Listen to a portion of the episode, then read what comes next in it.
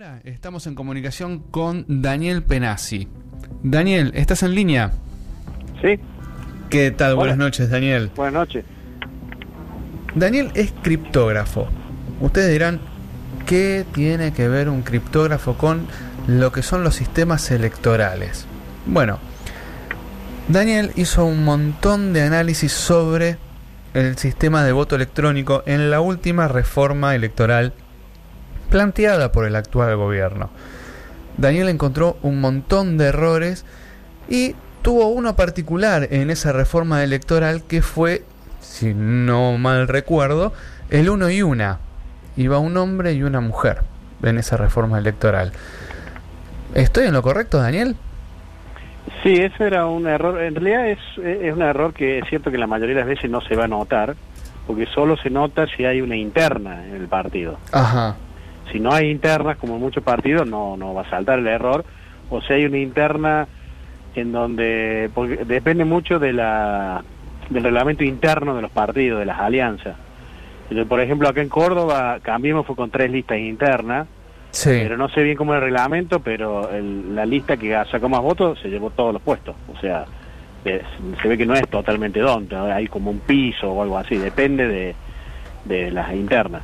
Pero si hubiera una interna entre dos corrientes más o menos parejas, entonces el problema con el uno y uno es que el, el primero determina el género de todos los impares y el y, eh, cuando estamos hablando de uno estamos hablando de la reforma esa que dice que las listas tienen que ir uno de un género y el siguiente de otro género El uno y una. Eh, exacto Eh, que puede ser una y uno También. Eh, digamos hay múltiples géneros pero para simplificar la cosa supongamos que son estamos hablando nada más que de hombres y mujeres aunque hay gente que es no binaria así que pero supongamos Por supuesto. En la reforma electoral se tomaban eh, estos dos géneros. O sea que ya partíamos de un problema grande. No, no, no. En la reforma de diputados, en ese sentido era un poco mejor que la que fue aprobada en senadores. Ah, mira. Solo hablaba de que no podía haber dos seguidos del mismo género. En cambio, la de diputados dice específicamente que tiene que ser un hombre y una mujer, creo. Eh, pero el problema con eso es que si vos tenés internas entre dos entre entre dos corrientes internas, por llamémosle A y B, Sí. entonces, eh, hagamos un ejemplo, por ejemplo, con Cambiemos, así nos queda bien claro. Entonces Sí, sí. tenemos, por ejemplo, el PRO y la UCR. Supongo que no se hubieran puesto de acuerdo y el PRO va con su lista y la UCR va con la suya. Claro. Y entonces supongamos que como son más o menos parejos, salen más o menos parejos. El PRO, por ejemplo, con un poquito más. Entonces puede ser que por los reglamentos internos al PRO le tocara, por ejemplo, los dos primeros lugares y después de ahí fueran alternando. UCR, PRO, UCR, PRO, etcétera. Entonces eso lo que haría es que la UCR le toquen todos los lugares impares. Pero por otro lado, la ley obligaba a que los lugares impares quedan determinados por el, por el género del primero. Entonces, si el primero es varón, resulta que la, la UCR, por más que en las listas internas tuvieran mitad mujeres y mitad varones, solo iba a poder poner varones. Porque ahí es muy rígido el, el, son dos cosas rígidas, la ley interna y Sí. la obligación de la ley a que vaya uno y uno. Era mucho mejor decir que fuera balanceado, es decir, que cada, cada dos hubiera uno de un género y otro de otro género. Entonces vos ahí podés poner, por ejemplo, incluso podés hacer negociaciones, podés decir, bueno, el primero lo dejamos que sea varón a condición de que los dos siguientes sean mujeres. Ah, mira.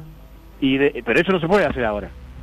Pero podría haber sido una cosa así. Entonces vos ponías varón, mujer, mujer, varón, ponele. Sí. que sigue quedando balanceado, pero ahora no te queda rígido. Entonces vos podés ajustar eh, de esa forma a las intern a la- al reglamento interno y regular que también la, la- la- las corrientes internas estén bien representadas. Pero si no, eh, se puede armar lío. Es decir, depende dónde. Depende si hay internas o no. Muchos partidos directamente ya no están haciendo internas. Y, y viste que hay mucha gente diciendo que hay que eliminar las pasos, así que posiblemente se termina eliminando las pasos. ¿Vos decís que se va a eliminar las pasos con todo este problema de uno y una, con los menores, con los chicos de 16 que están empezando a votar, con lo- el Parlasur que se... que- ¿Vos decís Lo que que se va a pasa es que las, las pasos, o sea, si no se eliminan van a tener que ser reformadas porque si no Ajá. tenemos el lío que se armó ahora. Eh, por lo menos para presidente se arma se arma este despelote de que básicamente si el, el, el, presidente que no está en funciones pierde muy, por mucho las pasos, queda claro que el opositor va a ganar, como en este caso, y entonces tenés muchos meses de incertidumbre de alguien que ganó las pasos pero todavía no ganó la elección general y entonces eso fue la reforma del 94 sí. Eh, que se hizo que específicamente dice que las elecciones tienen que ser no más de creo que dos meses antes de, del 10 de diciembre era para no tener un periodo largo eh, de indefinición y acá lo alargamos artificialmente a cuatro meses algo van a tener que hacer me parece ahí entonces hace un ratito lo hablábamos con Delia, el viernes pasado lo hablamos con Leo Martínez y los tres coinciden en algo bastante puntual. No solo, como decimos los, los abogados especialistas en derecho informático, van a tener que cambiar posterior a 180 días la ley de protección de datos personales, sino que seguramente un proyecto de reforma electoral en serio, que tenga una visión más abarcativa y que se escucha a los especialistas, tiene que tener en cuenta distintas reformas en cuanto a financiación de los partidos, a método para emitir el sufragio y con lo que vos estás diciendo ahora genera una situación de incertidumbre contraria a la constitución del 94 que es esta prolongación en la cual un candidato en la primaria abierta, simultánea y obligatoria gana por un porcentaje muy amplio sobre el segundo, generando una dilación en la toma de poder. Exacto. Eh, eso no tiene nada que ver con lo que estudiaba yo de criptografía, pero digo, esto, esto ya sería mi opinión personal. Ahí sí tendría que preguntarle a un especialista como Delia Ferreira o Pérez Corti, que son muy especialistas en la Constitución. Pérez Corti también dijo lo mismo el viernes pasado. Ajá. Ahora, cuando vos tenés todo esto, que vos decís, bueno, tengo un sistema que no se pudo auditar, tengo un sistema que en el día de ayer me lo quisieron presentar y me dijeron, mira qué lindo que es, y te lo pasaron, como decía Delia, como los títulos finales de una película, y si lo viste, lo viste, y si no, es problema de los partidos. Como matemático, ¿esto tiene algún sentido? No, no, eso, eso es lo primero que, y menos mal que esto es solamente el, software de conteo, ni eso hubiera sido aprobado lo que quería el Poder Ejecutivo de que la votación fuera electrónica. Eh, si va a poner una cosa electrónica, ya sea tanto en el conteo como en la emisión del voto, tiene que cumplirse de que, de que el, software tiene que estar disponible y realmente disponible, no la macana que hicieron esto que te muestran, como decir, bueno, una pantalla, o lo que hicieron para las pasos que entregaron el software cifrado y no dieron la clave. Es como que alguien, un juez te dice, tenés que entregar un documento, yo te entrego el documento dentro de una caja fuerte y no te doy la llave. Sí, te entregué el documento, pero no es, no es la intención de, la ley. Claro. Tienes un documento leíble. Entonces, eso va contra todos los sitios. O sea, más en una cosa pública como esta, que como la votación, los sistemas tienen que estar y tienen que estar con mucho tiempo de anticipación, no eh, tres días antes. Porque el sistema tiene que ser lo suficientemente con antelación como para que la gente lo pueda mirar, la gente experta, encontrar fallas y que haya tiempo para corregirlas. Sí, sí, recién. imagínate que ahora encontraran eh, hoy una falla. ¿Qué vas a hacer? Bueno, no tenés tiempo para corregirlo para el domingo. Justamente eh, lo que hablábamos recién con Iván Arce era esto. Si a mí me pasaron el código corriendo y encontraba un error, ¿Cuánto tiempo necesitan para auditar todo el sistema nuevamente, corregir el error, informarlo? Porque él nos iba llevando hacia atrás. Yo lo primero que decía es, encontré el error, ven, vení, arreglalo. No, no, tenés que informarlo, después de eso será quien corresponda, que le avise a Smartmatic que tiene este problema, luego hay que repararlo, luego hay que volver a auditar todo. Dice, tenés para dos o tres semanas más. Pero la elección es, el domingo. Ah, y bueno, es un problema. Con estas cosas no, nunca queda claro cuánto tiempo realmente necesitas, dependiendo... Es cierto que un software de conteo es mucho más simple que un software de emisión del voto, eso sería todavía más, más complicado. No, siempre hablando de, de, Pero por lo menos 90 días antes de las elecciones tendría que estar. Si, si no, no, no, no tenés tiempo para hacer nada. Qué bárbaro. Ahora, vos que vivís en Córdoba, ¿Cómo ves las elecciones mediante voto electrónico en las ciudades de La Falda, por ejemplo, que eh, Pérez Corti nos indicaba que se iban eligiendo algunas ciudades, que no sabía que cada cuatro años se iba modificando, que no sabía qué ciudades iba a implementar, si se iba a implementar ya para la provincia, que esto se va decidiendo a posterior. ¿Cómo ves el sistema de, de Córdoba en cuanto a voto electrónico? Bueno, acá en Córdoba lo que pasó es que en, eh, han, empezaron con experimentos en algunas ciudades, como dijiste igual la falda, Marco Juárez. Marco Juárez tiene una particularidad es que vota distinto del resto de las ciudades de, Córdoba, o sea, no vota, votó en el 2017, por ejemplo, en vez del 2019 o del 2018, no me acuerdo bien, o sea, no, vota ahora, no votó este año. Entonces, bueno, experimentan un poco. Y acá experimentaron con dos sistemas. Uno era eh, muy parecido al de Venezuela, o casi el mismo, es decir, recordemos que los sistemas de emisión del voto electrónico, eh, vos tenés la pantallita, elegís ahí, y mm, se pueden clasificar de muchas formas, pero una de las más básicas es si la máquina en la cual vos emitís el voto te cuenta ella misma el voto o no. Ajá. Entonces, por ejemplo, en muchas de, de las máquinas de Estados Unidos y en las que se usan en Venezuela, eso es lo que pasa. Vos emitís el voto, la misma máquina que te, la cual vos registraste el voto te lo registra y te lo cuenta ella misma. Entonces, esa, esas máquinas eh, tienen infinidad de debilidades y no hay que usarlas. Y después tenemos un sistema un poco mejor, lo cual mejor no significa bueno, ¿viste cómo es la cosa? O sea, cuando hay dos cosas malas, el mejor no es bueno. Es menos malo. Es menos malo, que sería la BUE, la, boleta única electrónica. Donde hay la máquina que emite el voto no es la misma que cuenta. O sea, porque vos emitís el voto, te lo graba en una boleta, vos lo pones en una urna y luego se cuenta. Eh, pero igual tienes un montón de debilidades como vos sabás que expuso yo, expuso Iván, expuso Alfredo Ortega, expuso Javier Esmaldón, muchos expusieron sobre la debilidad de la web. Eh, entonces acá se usó, en alguna localidad de esas se usó por eh, una o dos veces un sistema parecido al de Venezuela, y en la otra, eh, creo que Marco Juárez usaron los dos sistemas, una vez uno y otro otro, en la web. ¿Sabrás si...? el sistema. Eso, yo me acuerdo que estuve en el 2016, hubo una, una en la legislatura, como gente que exponía sobre el voto electrónico, no electrónico, yo también expuse, y había, noté que había como una, una diferencia de opinión entre miembros del tribunal electoral de acá. Había uno o dos que estaban muy a favor de ir con la parte electrónica y otros que estaban muy en contra.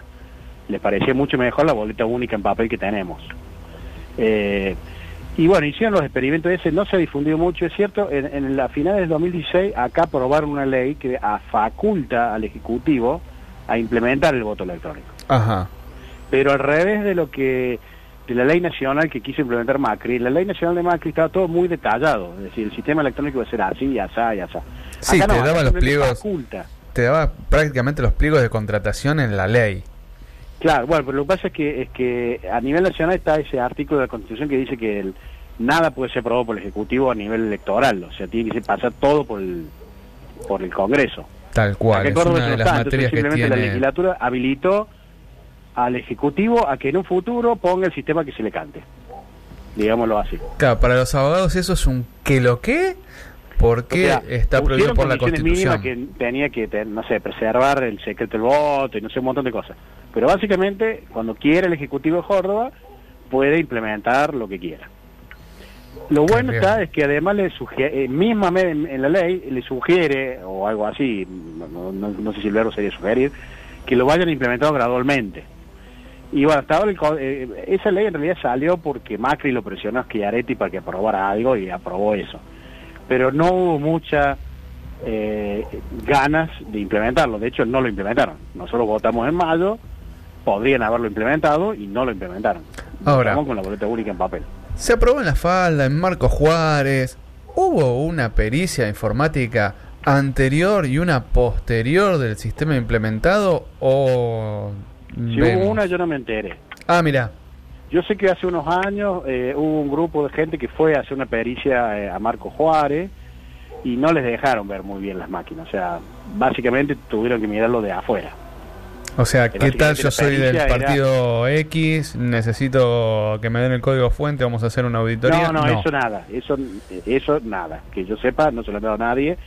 de, de nadie. O sea, lo que sí les dejaban ver cómo era y para variar, ahora cambió un poco, pero había muchos periodistas, o sea, en este momento tenemos varios periodistas que se han puesto las pilas y no se dejan engañar fácilmente, pero en aquella época yo me acuerdo que muchos periodistas decían, fue todo un éxito.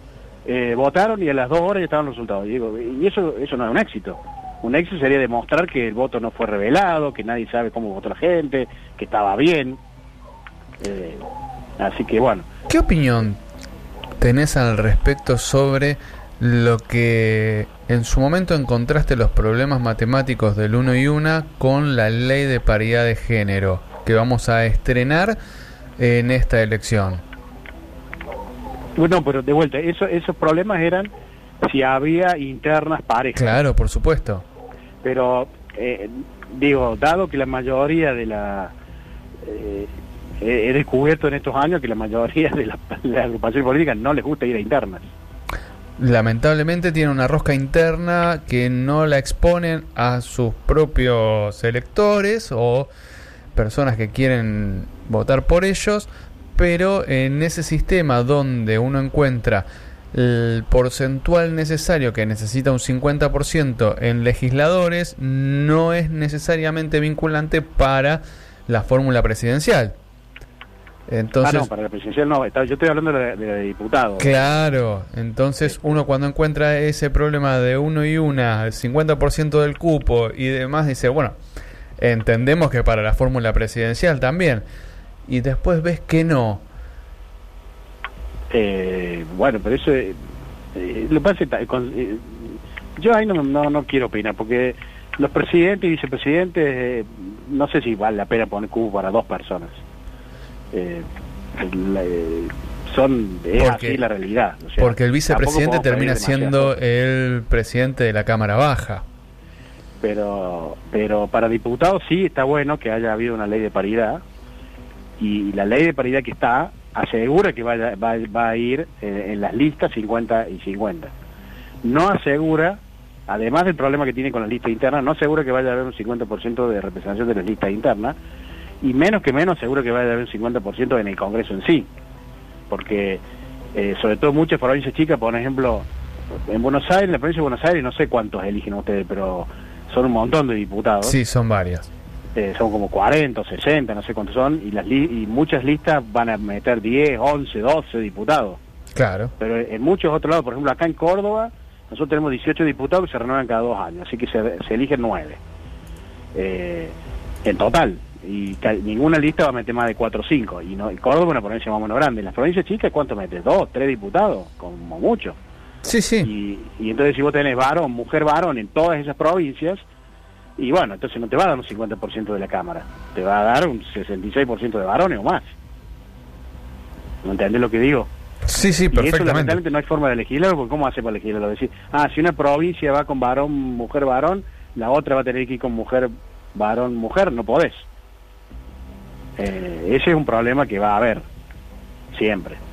O sea que puede llegar a existir que haya o más mujeres o más varones. 50 y 50. más mujeres eh, por el momento. Es muy difícil, lo entendemos. en este sistema binario que nos han implementado, como bien decías, es muy difícil que el cupo femenino sea el 50% de la Cámara de Legisladores en su totalidad. Sí. Ahora, nosotros viendo esto, viendo las comunas, lo tomamos como un avance, lo tomamos como una medida progresista, una medida hacia el futuro. En la próxima elección, que será ya dentro de dos años, que será diputados y, senadores que renovarán o cambiarán las bancas y demás. ¿Vos crees que va a haber una reforma política antes una reforma electoral antes de esa elección próxima o va a ser un poco más de lo mismo y no va a cambiar mucho ni la cantidad, ni la forma de emitir el sufragio, ni la forma de contabilizarlo, o el ejemplo de Córdoba y Santa Fe se expondrá a todo el país y votaremos con boleta única en papel, con transmisión propia, con desarrollo nacional de software. ¿Cómo lo estás viendo? No, la verdad que no, no, te voy a tener que fallar como nos tratamos porque no tengo la menor idea de qué va a pasar. Yo calculo que con los despelotes económicos que vamos a tener en los próximos dos años, no creo que haya muchas reformas de este tipo antes del 2021. Pero con suerte, es muy probable que sí, quiero creer que va a haber una para el 2023, para la próxima Ah. elección presidencial. Ahí probablemente, eh, sí, si es que el país no se incendia en el medio, porque, no sé, ¿viste? Sí, somos Argentina. ¿Ah? Sí, Somos todavía Argentina. existe Argentina, por ejemplo. Estoy medio pesimista. Bueno, Daniel, te agradecemos mucho esta conversación. La verdad que como siempre es un gusto tenerte. Ojalá pronto nos veamos y comamos algo rico juntos, que hace muchísimo que no te veo. Eh, y la verdad que se te extraña un montón. Daniel, Bueno, gracias. mil gracias y buena elección para el domingo. Bueno, gracias. Chao. Hasta luego. Quien pasaba era Daniel Penazzi, criptógrafo, miembro de FAMAF, de la Universidad de Minnesota, una persona que sabe muchísimo sobre criptografía, sobre matemática. Nosotros...